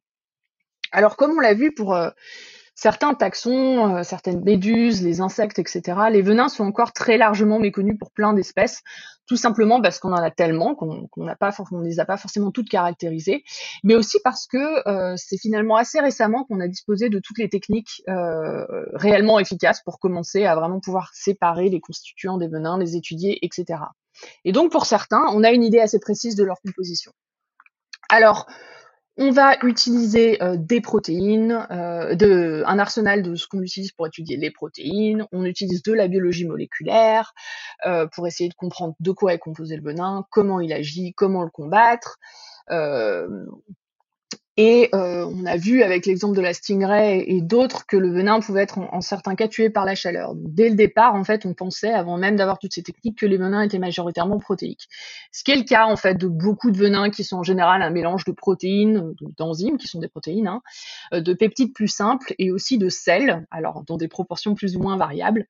Euh, mais si c'est des protéines, ça veut dire qu'on peut les étudier d'un point de vue protéique, en étudiant le venin lui-même, mais aussi dans le génome, puisque les protéines sont issues des gènes ce qui veut dire, et ça on, en a déjà parlé, qu'en regardant le génome des individus, ce qui est maintenant possible avec la génomique à grande échelle, on va pouvoir mieux comprendre ce qui se passe et euh, comment ces venins peuvent agir. Alors, ce qui corse quand même les choses quand on veut étudier les protéines et leur action, c'est que c'est plus complexe d'étudier les protéines que les gènes. Euh, il y a encore plein de choses qu'on ne sait pas bien euh, caractériser. mais en tout cas, parmi les techniques qu'on utilise, on a la chromatographie HPLC, qui permet euh, d'isoler les différents composés des venins, l'électrophorèse, la spectrométrie de masse qui est très largement euh, utilisée pour le produit final, et comme je l'ai dit, euh, les gènes, les venins, etc. Et grâce à ça, on a pu identifier quand même un certain nombre de venins. Donc là, je, pourrais en parler pendant des heures et on en est déjà à une heure d'émission, donc on va, on va se limiter, mais je vais en citer quelques-uns. Euh, le venin des chauves-souris vampires, par exemple, est entre autres composé euh, d'une protéine qu'on a appelée la draculine et qui est de plus en plus étudiée, puisque euh, comme elle provoque l'anticoagulation, elle est notamment en essai clinique actuellement pour bah, des, faire des anticoagulants qui seraient mieux tolérés par le par les organismes. Donc voilà, ça c'est typiquement euh, l'exemple d'un venin qu'on a caractérisé par l'étude de la génomique et euh, aussi euh, des protéines. On va reparler de l'ornithorynque aussi, puisque l'étude de toutes ces techniques sur l'ornithorynque a permis de voir qu'il possédait en fait 83 toxines différentes. Oui, 83 toxines différentes. Donc vraiment, étudier ces venins avec toutes ces techniques permet de les caractériser. Et donc bon voilà, après cette partie un petit peu technique, euh, on va arriver à cette partie très intéressante qui est comment agit le venin, si le l'ornithorynque a 83 toxines, où agissent-elles, d'où viennent-elles, etc. Alors on a vu déjà pas mal de choses hein, à travers tous les exemples qu'on a cités. Certains provoquent la paralysie, certains sont anticoagulants, certains sont simplement douloureux. Et en fait, euh, on se rend compte que les venins s'attaquent à peu près à tous les niveaux euh, physiologiques. Dans la chatroom, on va vous mettre une, une image euh, qui montre un peu où tous les modes d'action des venins et on peut voir qu'en fait les différentes espèces qu'on a évoquées déjà et dans l'arbre du vivant en fait peuvent s'attaquer un peu à tous les niveaux physiologiques en fonction de type de réponse souhaitée. Alors les abeilles, par exemple, qui ont plutôt un mode défensif, on a, je pense, tous expérimenté leur venin qui fait assez mal, mais lorsqu'on se fait piquer, on n'a pas simplement mal, on a aussi une sensation de, chaleur, ça brûle. Et euh, on peut penser que c'est pas, évidemment, l'abeille n'allume pas un feu sur notre peau, mais en fait, le venin contient de la mélitine qui active les récepteurs à la chaleur de la peau. Donc quand on dit que ça brûle, en fait, ça brûle réellement, euh, dans le sens euh, sensation. C'est-à-dire que ce qui se passe, c'est que quand on est brûlé par une flamme, on active ses récepteurs de chaud. Et ben l'abeille, elle fait pareil, mais chimiquement. Elle active les récepteurs de chaud, ce qui fait qu'on a cette sensation de douleur. C'est comme la capsaïcine c'est le piment. Voilà, sur la langue. C'est euh, sur la langue ou sur les mains. les muqueuses, oui, c'est vrai. Pas terrible, ça fait mal. Et ça pénètre, ouais, bien si tu te frottes les yeux après avoir mangé du piment, c'est sympa aussi. Ah non, mais pas, que. Enfin voilà, moi je peux parler de cette expérience personnelle parce que ça m'a marqué. J'ai fait du curry, donc j'ai découpé du piment sans gants et tout, machin. Et. Euh, et en fait, euh, j'aurais jamais dû faire ça parce que quelques heures après, ben, mes mains ont commencé à brûler comme si j'avais mes deux mains sur une plaque chauffante. Et je, sauf que je ne pouvais pas les enlever, quoi, parce qu'il n'y avait pas de plaque chauffante. Donc c'était, voilà, c'est très douloureux. Ne faites pas ça à la maison. Ne faites pas ça chez vous. ne reproduisez pas nos expériences. On a d'autres animaux aussi. Alors là, euh, effectivement, on a, parlé du chaud. Euh, on en a un autre, le poisson scorpion diable, euh, qui, lui, par contre, ne nous donne pas du tout une impression de chaud. Il signale par ses couleurs qu'il est toxique. Il a un ornement rouge sur le corps. En général, on dit souvent que les, animaux qui ont des ornements comme ça très très voyants, c'est un signal. Lui, il est défensif et son attaque va aller perturber euh, les jonctions neuronales au niveau des récepteurs à l'acétylcholine qui sont impliqués euh, dans la douleur. Et du coup, ici, on a un autre type de poison où on a un, poison du coup qui vraiment va activer directement la douleur. C'est très très pernicieux euh, puisque on agit ici directement sur la stimulation de ces circuits-là. On a d'autres poissons comme le petit roi qui est aussi défensif, qui a aussi un venin qui est neurotoxique et qui provoque une douleur extrême, la nausée, la fièvre, une difficulté à respirer. On peut aller jusqu'aux convulsions, confusions, des maux de tête, de la transpiration et parfois la mort même. Euh, donc voilà, là on a vraiment un cas extrême de venin neurotoxique qui va agir euh, également au niveau des synapses et euh, qui va provoquer euh, toutes ces euh, sensations. Je t'interromps, je suis désolée. C'est quand on le mange ou quand on, se frotte au poisson? Alors, pour le terroir, il a des, il a des petites structures pour injecter. Donc, en fait, si tu le ah ouais. c'est quand on le touche, d'accord.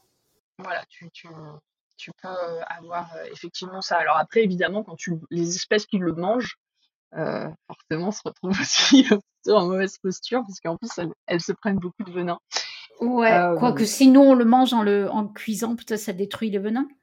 Alors ça dépend, tu as des poissons, euh, j'en parlerai un peu plus tard, hein. il y a des gens qui mangent des poissons effectivement qui sont venimeux, ou il y a ce, j'ai oublié son nom là d'un coup, ce, poisson qui est préparé au Japon. Bah lui typiquement, s'il est mal préparé, euh, il me semble qu'il y a eu des hmm. morts. Hein. Euh, oui oui, c'est le fougou.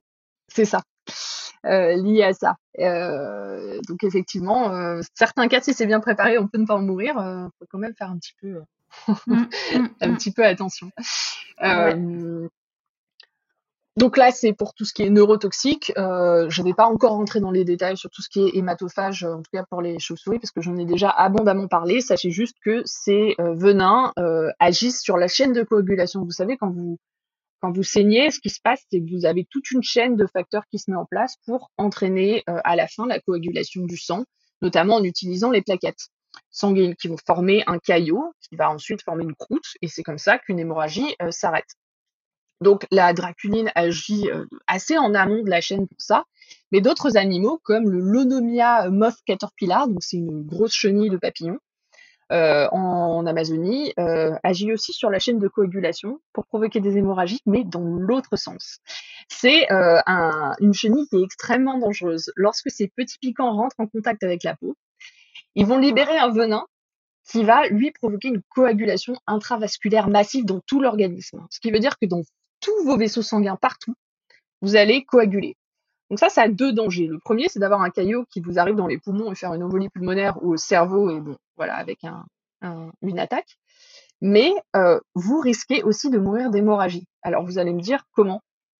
Vous risquez de mourir d'hémorragie euh, juste parce que vous allez utiliser toutes vos plaquettes pour coaguler, coaguler massivement partout. Et donc, vous allez les, victimes de ces attaques de, chenilles saignent de l'intérieur, en fait. Ça peut commencer par du nez qui saigne, les yeux qui saignent, et ensuite une défaillance viscérale générale de tous les organes qui se mettent à saigner. Donc ça, c'est une autre euh, stratégie. il y a des choses vraiment très sympas. J'adore quand elle décrit ça avec ça. C'est trop bien. On, imagine trop bien le tableau. Le tableau des gens qui saignent de l'intérieur, c'est voilà, euh, donc euh, bon, voilà, c'est une autre stratégie qui utilise aussi euh, la coagulation de façon opposée, en arrivant un peu à la même, à la même finalement finalité. les méduses, elles, ont certaines, pas toutes, une autre stratégie. certaines contiennent dans leur venin une porine. Alors c'est quoi une porine C'est une molécule qui va se lier dans les parois de certaines cellules et qui va ouvrir des trous dans ces parois pour les faire se vider. Et notamment, l'une d'entre elles euh, va avoir une porine qui se met sur les globules rouges, ce qui va vider les globules rouges. En fait, les globules rouges, euh, on ne veut surtout pas qu'ils se vident dans le sang parce qu'ils ont du potassium, qui n'a pas l'air très dangereux comme ça, mais qui en fait, euh, lorsqu'il est libéré en grande quantité dans le sang, et ça je pense qu'Irène, c'est quelque chose peut-être que tu as déjà vu, peut provoquer des arrêts cardiaques. Oui, oui. Et voilà, c'est très dangereux. Donc ça, c'est un moyen d'action des venins. Pour finir, car on pourrait encore une fois en parler pendant des heures parce qu'on a des stratégies à tous les niveaux euh, des venins. Euh, on a des venins paralysants, comme chez certains serpents par exemple. Euh, certains certains serpents ont aussi des venins hémorragiques ou nécrotiques, mais certains donc paralysants. Le cobra indien, par exemple, ou le bongar indien, possèdent des venins neurotoxiques qui agissent sur les synapses neuromusculaires, donc à la jonction entre le nerf et le muscle, et en fait, euh, ils sont capables d'agir soit avant, soit après la synapse, et donc de paralyser, euh, d'entraver le fonctionnement de cette synapse, et donc de paralyser euh, complètement les gens, puisque vu que l'influx nerveux ne se fait plus entre donc le nerf et la synapse, et ben on n'est plus capable de bouger, on n'est plus capable non plus de respirer, et on n'est plus capable d'avoir un cœur qui fonctionne correctement. Et du coup, ces venins peuvent entraîner la mort de cette façon.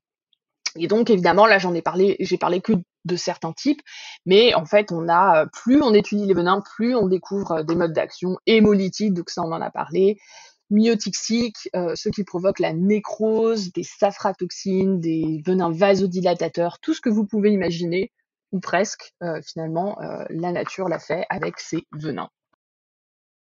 Et euh, des fois, le timing de nos épisodes tombe super bien parce que euh, j'ai cherché euh, quel était le poison du Gimpy Gimpy, enfin le venin du Gimpy Gimpy, du coup, donc le fameux arbre piquant australien géant en anglais, ce qui est quand même vachement intimidant.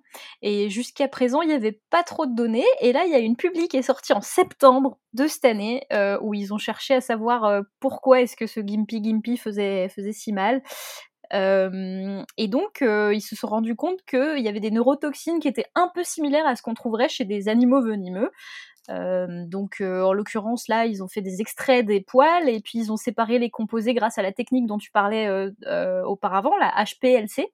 Donc ça c'est un acronyme pour dire chromatographie en phase liquide de haute performance.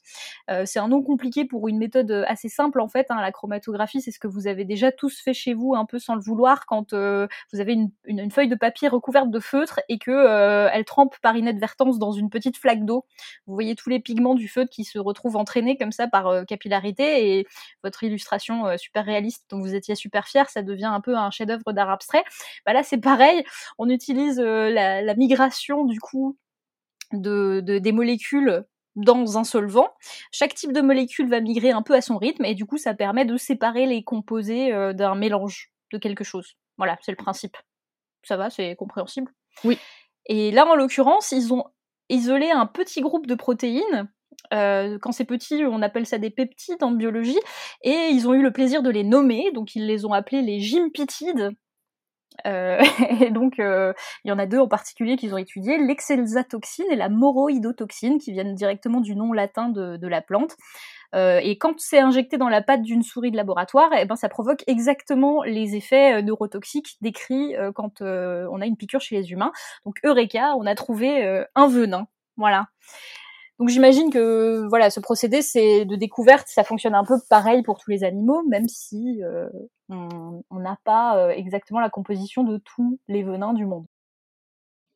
Oui, c'est exactement ça. Euh, pour les pour les animaux, je pense que la, enfin, j'en suis même sûre, la majeure partie est complètement inexplorée et on le fait exactement de la même façon. Et ça, ça en lien avec une question qui est dans la chat room, donc on reviendra en fin d'émission là-dessus, qui est on connaît pas la composition de tous les venins du monde et pourtant il y a plein de choses à découvrir et ça peut même être très utile puisqu'on peut s'en servir euh, pour euh, l'homme et on, reviendra euh, à la fin de l'émission là-dessus. et donc, ce qu'on a vu, c'est que voilà, le venin, on connaît pas forcément toute sa composition, on ne sait pas non plus toujours comment il marche, même si on a des idées.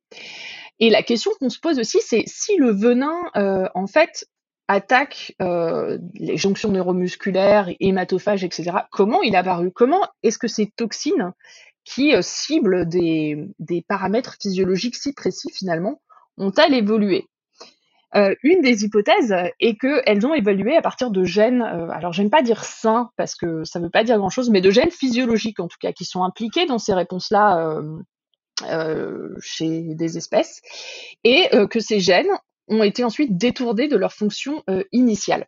Alors là aussi, on peut vous mettre une image dans la chatroom euh, euh, qui est tirée de, de, papier là-dessus, qui explique comment ça peut se passer. On a un gène qu'on peut appeler physiologique au départ, donc qui a une fonction de maintenance de la physiologie de l'organisme, qui va être dupliqué. Vous savez, des fois les gènes, en fait, l'évolution se passe par copy-paste, vraiment, donc copier-coller.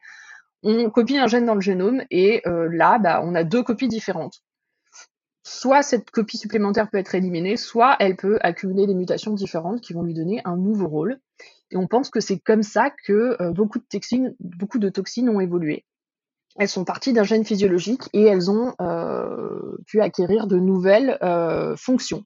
Et ça, on le sait grandement grâce aux données génomiques, justement, qui nous permettent de retrouver des délais de copie et qui nous permettent aussi d'étudier l'évolution de ces venins aussi. Donc, partant de cette évolution, on se dit, voilà, si on a fait du copy-paste, ça peut aussi expliquer pourquoi on a des venins de familles très très différentes qui font la même chose, puisque finalement, elles sont, ils sont partis au départ d'un gène qui était présent un peu chez, tout le monde ou chez un grand nombre d'organismes, mais qui a euh, euh, pu acquérir indépendamment euh, une fonction toxique. Donc, en général, les mutations sont un peu différentes, mais on a les mêmes gènes qui sont recrutés en fait.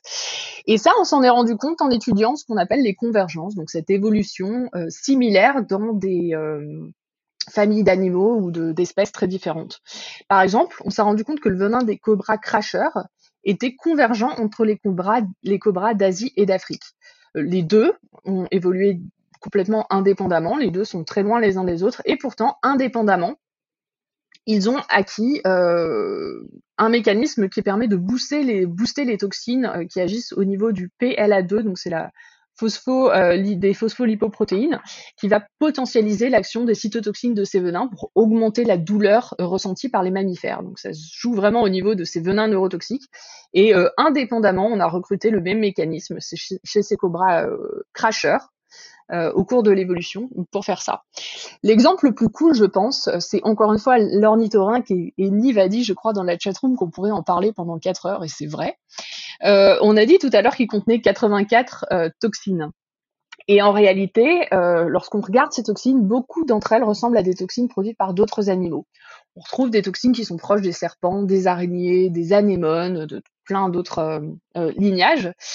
Et notamment, euh, voilà, on, peut expliquer ces euh, différences et euh, pardon, ces ressemblances entre le venin de l'ornithorynque et celui produit par plein d'animaux par des convergences.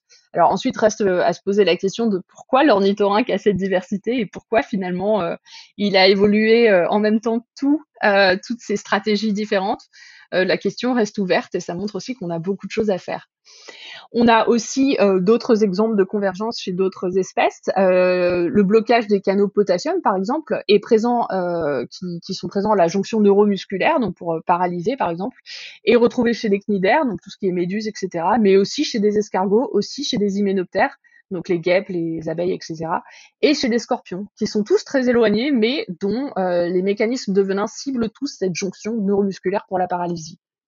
Pareil pour ce qui est activation des canaux sodium présents chez les scorpions et les araignées, on a cette stratégie euh, à leur niveau pour euh, pour, pour euh, attaquer, alors que les scorpions et les araignées sont quand même très très éloignés. Et plus étonnant encore, et ça, ça va plaire à Léa, il, existe, il existe des cas de convergence non seulement au sein des animaux, mais plus largement dans le vivant, puisqu'on a des cas de convergence entre ce qui s'appelle les stinging trees, qui sont des arbres d'Australie, qui ah, contiennent des neurotoxines. C'est celui dont tu parlais effectivement et qui sont très proches, euh, voilà, des, euh, araignées et des escargots. Et ça, je voulais en reparler ici parce que c'est encore de la convergence. Euh, donc bon, c'est fascinant. Hein. on se rend bien compte de cette évolution à plus large échelle grâce à ça. mais en fait, l'évolution va aussi avoir un rôle sur l'évolution du venin dans le temps. Euh, et de son adaptation aux proies et aux agresseurs. Parce que là, on, a parlé de l'évolution de l'apparition du venin. Mais en fait, euh, le venin euh, va évoluer aussi en fonction de la réponse des proies. On parle de course aux armements. Il me semble que Topo vous a déjà parlé d'hypothèse de la reine rouge, des choses comme ça. C'est cette hypothèse entre deux caractères qui évoluent en parallèle lors de la prédation. On parle de la reine rouge parce que vous savez, dans Alice au pays des merveilles, on a la reine rouge qui court et Alice qui doit courir derrière pour rattraper. Et donc là, c'est exactement ce qui se passe en fait. Euh, on a l'évolution du venin qui va euh, cibler euh, une proie en particulier, mais la proie va peut-être évoluer pour résister à ce venin et s'échapper. Donc le venin va devenir plus puissant, la proie va devenir plus résistante, etc., etc. C'est ce qui se passe aussi dans la résistance aux antibiotiques. donc voilà. Et dans l'excellent épisode que nous a fait Chloé sur les défenses des plantes, où on a exactement cette même course à l'armement de défense, anti-défense et ainsi de suite. Exactement, ouais, très bon exemple. Euh, et, merci euh, Chloé. C'est vraiment un, voilà, c'est exactement la même chose qui se passe chez les animaux et les plantes. Euh, et d'ailleurs, pour cette course aux armements, j'ai justement des exemples d'animaux qui sont intéressantes. La mangouste, par exemple, est devenue résistante au venin. Deux espèces de hérissons, des blaireaux, des opossums, mais aussi des, des moufettes, peuvent par exemple manger des serpents sans craindre d'en mourir parce qu'elles sont devenues résistantes. Donc là encore, euh, l'évolution a euh, plein euh, de merveilles à nous apprendre. Et je peux en rajouter une? Oui. bah oui, parce qu'il faut la représentation végétale des minorités hein, quand même. bah, sur le sur le Gimpy Gimpy, du coup, il y a certains insectes et animaux qui sont capables de le manger sans rien, et c'est le cas de scarabées nocturnes, ça s'appelle les Prasiptera masteri, ou même de petits mammifères comme le pas de melon à pieds rouges. le Tilogel stigmatica. Ils savent pas encore comment ils y résistent, mais ils ont appris à ne pas se faire bolosser par le Jimpy Eh ben, c'est une transition parfaite parce qu'on va en parler dans la partie suivante, qui est l'une des, dernières parties d'ailleurs, qui est, euh, on a vu plein de choses sur le venin, on n'a pas vraiment vu comment le combattre. Donc on va revenir sur comment combattre un venin de pour l'homme, par contre, hein, puisque quand même, euh, euh, si on se fait avoir, c'est quand même important, mais aussi comment les espèces font pour résister au venin. Alors, euh, on a vu que les venins sont aussi très diversifiés et euh, en particulier qu'on a des venins qui sont composés de toxines très très différentes. Euh, pensons à l'ornithorynque. Du coup, c'est un vrai casse-tête si on veut faire un remède parce que comment faire pour synthétiser des antivenins pour des espèces aussi différentes? Il paraît évident qu'on ne va pas synthétiser un antivenin complètement universel parce que ça ne marcherait pas. Il faut donc vraiment étudier tous ces venins dans le détail pour pouvoir caractériser synthétiser des antivenins et avoir des choses qui sont efficaces. Et il y a même des gens qui se demandent si ça vaut le coup parfois de synthétiser des antivenins puisque euh, peuvent juste cibler quelque chose de très très précis. Alors là, pour savoir ce qu'on va développer comme antivenin, euh, ça va dépendre de beaucoup de choses. Euh, de la létalité du venin, donc à quelle vitesse il tue, de ce qu'il provoque, des conséquences, etc. Et par exemple, si on repense à, à, au stingray, c'est pas très intéressant de développer un antivenin contre le stingray, parce que finalement, euh, oups, ça fait euh, mal, euh, mais euh, on peut facilement le tuer avec la chaleur, etc. C'est, ça n'a pas vraiment de grandes conséquences. pareil pour les moustiques. Bon, la piqûre de moustique, elle nous gratte. mais finalement, si le moustique n'est pas porteur d'une maladie quelconque, on n'a pas vraiment euh, de raison de fabriquer un antivenin. Idem pour la chauve-souris vampire, pour l'homme, bon, voilà, elle nous mord si euh, elle ne transmet pas une autre maladie, et eh ben c'est pas très très dangereux. Euh, par contre, pour d'autres, là, c'est intéressant. Et pour savoir si un venin est toxique ou pas, on se base sur plusieurs choses. La première chose sur laquelle on se base, c'est un index qui s'appelle la LD50 pour euh, la dose létale médiane 50. Donc c'est la dose euh, qui tue en fait en milligrammes par kilo, qui est nécessaire pour tuer la moitié d'un groupe d'animaux test. On prend 100 souris, par exemple, on leur injecte du venin, et la LD50, c'est la dose en milligrammes par kilo qui est nécessaire pour tuer 50 de ces souris sur 100. On n'utilise pas forcément des souris, on peut utiliser d'autres euh, animaux aussi. En fait, on varie énormément. Euh, donc évidemment, comme vous pouvez l'imaginer, ce n'est pas forcément un indice qui est euh, extrêmement euh, vrai toujours pour l'homme, etc. Mais c'est un indice qui nous permet de classifier la toxicité des venins les uns par rapport aux autres. Ainsi, la méduse boîte australienne dont j'ai déjà parlé possède l'un des venins les plus dangereux. Sa LD50 est à 0,011 euh, ce qui signifie qu'en fait, avec une très très très petite dose, euh, on va tuer la moitié des animaux de laboratoire et elle va être très euh, très très très dangereuse. On a certains cobras qui ont ça aussi, des LD50 qui sont aussi basses. Certains serpents à sonnette ne sont pas très loin, avec 0,03. Notre amie la stingray, par contre, comme je l'ai dit, c'est pas très dangereux. Elle a un LD50 de 28, ce qui veut dire qu'il en faut quand même énormément pour tuer. voilà, donc on a ces variations. Par contre, évidemment, la LD ne fait pas tout. Euh, rappelez-vous, on a dit que les animaux n'injectent pas, forcément la même quantité de venin. Et ça, ça va être quelque chose à prendre en compte aussi, parce que vous pouvez très bien imaginer que si on avait une stingray géante qui injectait des quantités de venin énormes, là, ça pourrait devenir dangereux. Par contre, si une méduse boîte, par exemple, n'injecte si peu qu'on est même en dessous de cette quantité nécessaire pour nous tuer, elle sera pas vraiment euh, très dangereuse en fait.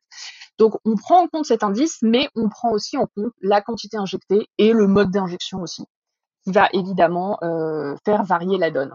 Rappelez-vous la chenille de papillon qui provoque des hémorragies euh, de la mort horrible par supercoagulation ben elle, sa LD50 est à 9,5, ce qui est assez haut en fait. Mais cependant, son mode d'action est euh, si important que ce venin est absolument redoutable. Et puis pour finir, comme j'en ai parlé au départ, euh, la LD50 est déterminée sur des animaux de laboratoire et en fonction de leur physiologie, ben ça peut varier d'un animal à l'autre. C'est donc pas un indicateur absolu, mais en prenant en compte tout ça, on peut euh, quand même déterminer si ces venins sont dangereux. Ceci étant posé, comment est-ce qu'on détermine l'antivenin? Euh, tout simplement de la même façon qu'avec un vaccin, en fait. Parce que le système immunitaire, même s'il est souvent dépassé lorsqu'on a un venin, il n'a pas le temps de réagir aussi vite. Vous savez, pour le système immunitaire, on a une réponse qui est très rapide, une première réponse du système immunitaire qui va être basée sur des macrophages, etc., qui, qui va combattre en fait le, la, une infection ou l'action d'un venin tout de suite. Mais ensuite, on a une deuxième réponse qui se met en place. C'est le principe sur lequel sont basés les vaccins, ce qui est la mémoire immunitaire avec la production d'anticorps qui, eux, vont agir à long terme pour combattre, euh, par exemple, euh, une infection ou un venin d'ailleurs. Et du coup, ce qu'on va faire pour euh, faire dans les antivenins, c'est qu'on va récupérer des anticorps qui peut être après injection de certaines toxiques, à des, certaines toxines, certains venins, par exemple, à de toutes petites doses, suffisantes pour produire des anticorps, mais pas pour tuer. On fait ça sur des chevaux, par exemple, parce qu'ils sont très grands et donc on peut récupérer beaucoup d'anticorps ou d'autres animaux. On peut aussi faire ça à partir de personnes qui ont été euh, infectées, qui ont été mordues par des serpents ou des choses comme ça. On peut récupérer leurs anticorps après quelques temps pour euh, les utiliser pour produire du de l'antivenin. Et là, on va revenir à ce dont euh, Eléa parlait juste avant, euh, qui est, on peut aussi récupérer des anticorps de certains animaux qui sont immunisés naturellement contre des venins. Par exemple, les opossums résistent bien aux venins, euh, notamment de vipères, parce qu'ils produisent constamment des anticorps contre eux. Donc si on récupère des anticorps d'opossums et qu'on les étudie et qu'on les reproduit, on va pouvoir avoir, euh, par exemple, une bonne base pour euh, faire des antivenins de vipères. Par contre, pour d'autres animaux comme les mangoustes, eux, ils ont d'autres stratégies pour résister aux venins. ils résistent aux venins parce qu'en fait, leurs récepteurs sur lesquels les venins se fixent donc certains types de venins, hein, pas tous, euh, sont euh, modifiés. Donc en fait, ici, on a vraiment, encore une fois, une coévolution entre la proie et euh, l'attaquant, puisque là, c'est carrément le génome, les protéines, et, donc après les protéines de ces espèces qui sont modifiées, ce qui fait que les venins ne vont plus agir. Et ce genre d'immunité, évidemment, on ne peut pas vraiment l'utiliser pour faire des antivenins parce que c'est quelque chose qui est génétique, qui est directement une modification du génome de l'individu et non pas un anticorps. Euh, donc voilà. Donc on peut se baser sur tout ça pour les venins, mais majoritairement sur cette histoire euh, d'anticorps, puisque euh, ça nous permet de répondre facilement aux venins. Je tenais à préciser pour les gens dans la chatroom qui seraient en quête de reconversion professionnelle que le fait de prélever un venin sur un animal pour après l'envoyer à des laboratoires pour l'étudier et trouver des antivenins, c'est un métier. En anglais, ça s'appelle snake milker. Euh, donc trayeur de, serpents. Et donc euh, voilà, apparemment c'est en plein boom. Euh, on cherche des trayeurs de serpents. Si, vous voulez changer de vie, c'est le moment. Je vous mettrai un lien dans les notes d'émission pour aller voir une fiche sur ce métier fascinant qui est le, snake milking. Et d'ailleurs, on en parlait, on en parlait juste avant. tu disais que c'était finalement assez bien payé, 30 000 dollars par an. Au moins, au moins, entre 30 000 et 60 000 dollars par, euh, par mois, selon cette fiche euh, de métier. Par mois Ouais. Euh, par, par an, pardon, pardon. Ce qui est le salaire d'un chercheur, finalement. Moins, même, plus même. Voilà, Voilà, si vous voulez être payé décemment pour, pour traire des serpents, allez-y. Mais, euh, mais moi, je rebondis là-dessus parce que du coup, euh, la, recherche sur les antivenins, c'est, quand même, euh, enfin, c'est beaucoup basé sur des modèles animaux. On doit prélever beaucoup de, de, de, choses sur des animaux et notamment des anticorps. Et pour ça, il faut leur prélever du sang, donc il faut saigner des animaux pour récupérer des anticorps. C'est, un peu, un peu violent comme ça, dit comme ça. Et du coup, je voulais parler un peu des antivenins qu'on peut trouver dans le règne végétal parce que on a quand même moins de problèmes psychologiques à bolosser des plantes globalement. Hein. Donc euh, je voulais raconter quelques, quelques anecdotes sur, euh, sur l'élaboration et la découverte d'antivenins dans le monde végétal. Et parce que du côté plante, là, il y a des choses à dire. Euh, alors déjà, si on regarde dans des vieux herbiers ou des vieux traités de pharmacologie ou même des recettes de grand-mère ou d'herboristerie, il y a toutes sortes de plantes qui sont mentionnées en vrac comme étant des antivenins dans la tradition populaire. Euh, pour en faire la démonstration à moi-même de ce que je disais, parce que j'étais quand même pas sûre de ce que je disais. J'ai pris le premier bouquin qui venait euh, dans mon étagère, parce que j'en ai toute une collection. Et si je regarde dans une encyclopédie de, de médecine euh, herbaliste, de Encyclopedia of Herbal Medicine, je trouve deux, plantes qui sont associées à venin dedans. J'en trouve une qui s'appelle Dorstenia contraierva. Contraierva, ça veut dire antidote en espagnol Et du coup, c'est une plante mexicaine qui est réputée pour traiter les morsures de vipères, etc. les gens s'en font des cataplasmes de racines. je trouve la fraxinelle aussi, qui, est une plante qu'on utilisait comme anti-poison, anti-venin, anti-avortement, etc. Mais il y a peu, peu d'études scientifiques sur leurs usages. Euh, mais il y a aussi de vraies études. Et en fait, comme on ne peut pas tester l'ensemble des plantes euh, qui existent sur des propriétés anti-venin, ce que font les gens, c'est qu'ils s'en réfèrent à des témoignages euh, d'usage traditionnel et qui partent de là, en fait, pour orienter leurs études sur les anti-venins. Et c'est ce dont je vous parlais dans l'épisode 401 sur l'ethnobotanique, donc l'étude des rapports entre les plantes et les sociétés humaines, qui s'appelait Des épis et des hommes, je ne sais pas si vous vous souvenez. Euh, donc il y a certaines personnes qui font des enquêtes auprès d'usages traditionnels pour essayer de, prendre un panel de plantes à tester finalement pour réduire un peu les possibilités. Et ça, des fois, ça donne des résultats euh, assez surprenants. Euh, par exemple, il y a des gens qui s'intéressent au comportement des animaux sauvages aussi pour identifier ce qui fonctionne le mieux chez nous. C'est ce qu'on appelle la zoopharmacognosie. Et un exemple concret, il y a des ethnobotanistes qui sont allés interroger des, paysans brésiliens. Euh, les ethnologues ont collecté des témoignages de personnes qui racontaient qu'un lézard euh, du genre euh, Tupinambsis, qui s'appelle le teiu en, portugais, il consomme la racine d'une plante précise à chaque fois qu'ils se battent avec un serpent venimeux. Donc à chaque fois qu'ils qu'ils se font mordre, ils font un aller-retour entre la racine de cette plante et puis ils retournent se battre avec le serpent jusqu'à ce qu'il se fasse mordre et ainsi de suite. Et du coup, ils ont identifié de cette façon-là une plante qui s'appelle Jatropha elliptica, euh, les locaux lui attribuent des propriétés anti-venin du coup, parce qu'ils se sont dit que le lézard utilisait cette plante euh, à chaque morsure, donc ça devait avoir un intérêt. Et depuis, ils ont fait des études et ils ont montré que cette plante contient des molécules intéressantes, dont pour les chimistes, je vais vous dire le nom de la molécule, ça fait pas rêver, le 2,6-diméthyl-4-phénylpyridine 3,5-dicarboxylique acide diéthylester, vive la chimie, pour réduire la... Et, donc ça, il l'utilise et ça, ça permet euh, d'avoir effectivement euh, un effet contre les, les venins de vipères. Euh, voilà, il y a aussi euh, des gens qui se sont inspirés d'histoires euh, folkloriques. En Inde, par exemple, il y a une, légende qui dit que un, oiseau, pour repousser les serpents de son nid, aurait jeté des tiges d'une plante qui s'appelle Indoneasiella equioides pour pour éloigner le serpent. Et depuis, ils ont testé cette plante et effectivement, il se trouve que la plante a des propriétés anti-morsures et anti-piqûres sur les scorpions, les serpents, etc. Euh, comme quoi, euh, comme quoi ça sert et comme quoi les témoignages de culture populaire euh, et d'ethnobotanique, ça peut orienter des recherches et accélérer un peu la recherche de composés. Alors je vais pas toutes vous les citer hein, parce qu'il y a vraiment des dizaines de plantes avec des, effets anti-venins. Alors là ça marche pas sur sur la base des anticorps. Hein, donc ça c'est super puisque le problème des antivenins, comme je vous disais, c'était que euh, bah, ça venait d'animaux, donc c'était difficile à produire. Il y a aussi un problème, c'est que les antivenins à base d'anticorps, bah, ça se stocke pas forcément de façon évidente, donc c'est difficile à garder dans des régions reculées du globe où potentiellement on serait le plus exposé à ce genre de, de morsures. Euh, les, les antivenins traditionnels, ça peut aussi déclencher des réactions allergiques, des inflammations, etc. Et donc, s'orienter vers ça, des solutions à base de plantes, euh, bah, ça pourrait être potentiellement euh, moins cher, plus accessible. Donc il y a tout un intérêt pour ce genre de recherche. Voilà.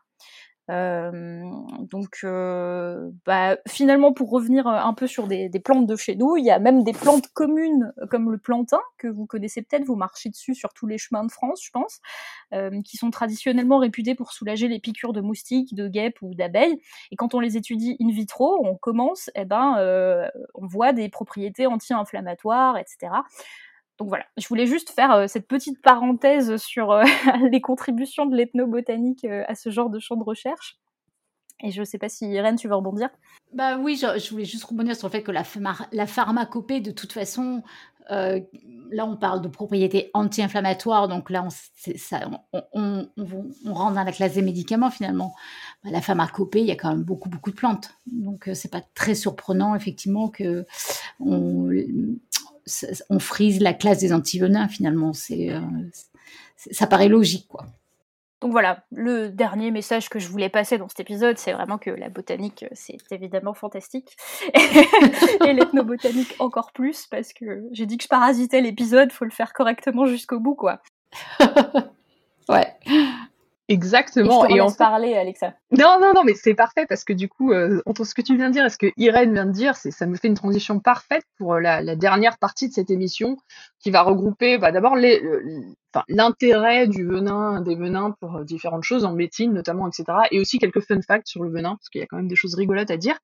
Alors d'abord euh, sur la pharmacopée, donc Irène parlait de la pharmacopée. En fait, euh, les venins animaux rentrent aussi dans la pharmacopée. Quelqu'un dans la chatroom parlait du botox. Donc il y a pas à proprement parler un venin, hein, puisque euh, c'est plutôt une, toxine euh, euh, produite. euh. Mais le Botox est utilisé, donc évidemment, on le sait tous, très utilisé à Los Angeles sur les femmes de plus de 35 ans, mais euh, pour calmer les rides. Mais a euh, pas qu'à Los Angeles. et pas qu'à Los Angeles d'ailleurs, évidemment. Mais, euh, mais bon, on m'a expliqué que toutes les femmes après 35 ans avaient du work done donc, euh, dans cette vie. Donc euh, Ah voilà, ouais. c'est, c'est- le Botox en fait partie. Euh, mais le Botox est utilisé aussi, euh, évidemment, pour plein d'autres choses. Hein, en médecine, pour paralyser, par exemple, des muscles qui doivent être paralysés dans certaines conditions. Euh, voilà, donc c'est vraiment quelque chose qui est à petite dose, évidemment, et très localement, très, très utilisé.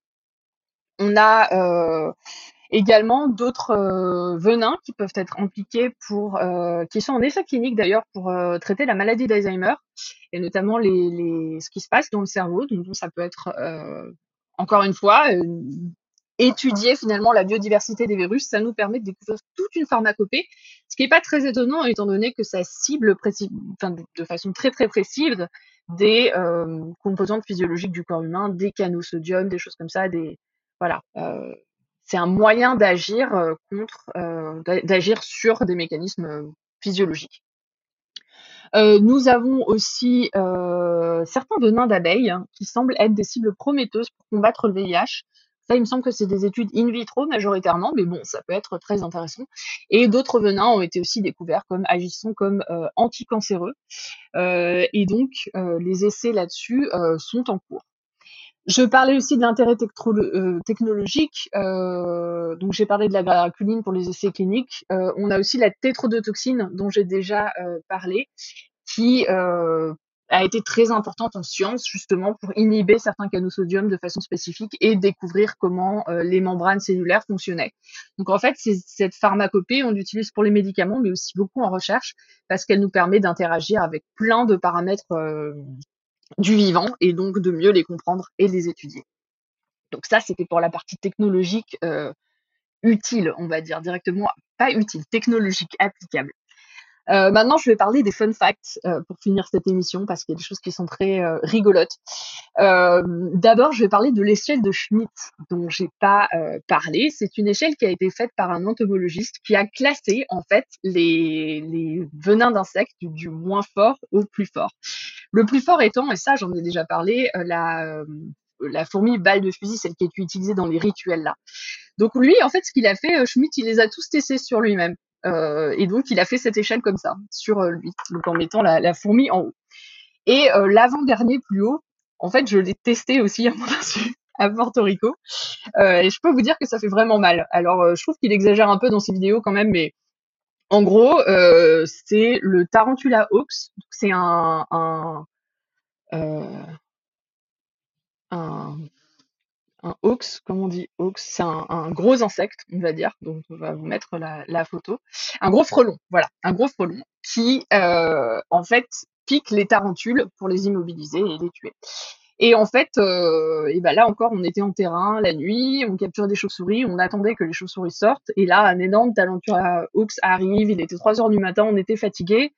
Euh, une de mes collègues qui n'aime pas bien les insectes est sortie en hurlant, et moi, avec un autre collègue, on, on a essayé de l'attraper, et en fait, je l'ai attrapé en me disant ouais bon c'est juste un insecte, et en fait, je me suis piqué le bout du doigt avec.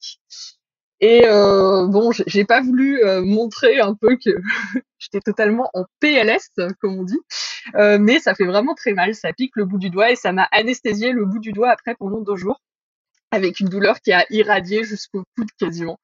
Donc voilà, donc l'échelle de Schmidt, c'est voilà, c'est assez réel. On a effectivement des, espèces d'insectes qui font très mal et bah, on a ce- cette personne Schmidt. Vous pouvez trouver plein de vidéos sur YouTube. On, vous mettra les liens dans euh, les notes d'émission. Mais voilà, c'est une, façon assez drôle qui a été euh, d'évaluer les venins d'insectes qui Bon, ne faites pas ça chez vous avec les venins plus dangereux, hein, parce que vous pourriez avoir des problèmes. Ceci étant dit, euh, c'est ce que certaines personnes font avec des venins de serpents potentiellement mortels. On appelle ça les self de la self-immunization, donc les SIers. C'est un groupe de personnes qui qui a commencé dans les années 70, qui s'injectent en fait, qui se font mordre par des serpents pour devenir résistants au venin. Alors, est-ce que ça marche? Oui et non. En fait, ça dépend. Euh, il y a eu des morts hein, dans ce club.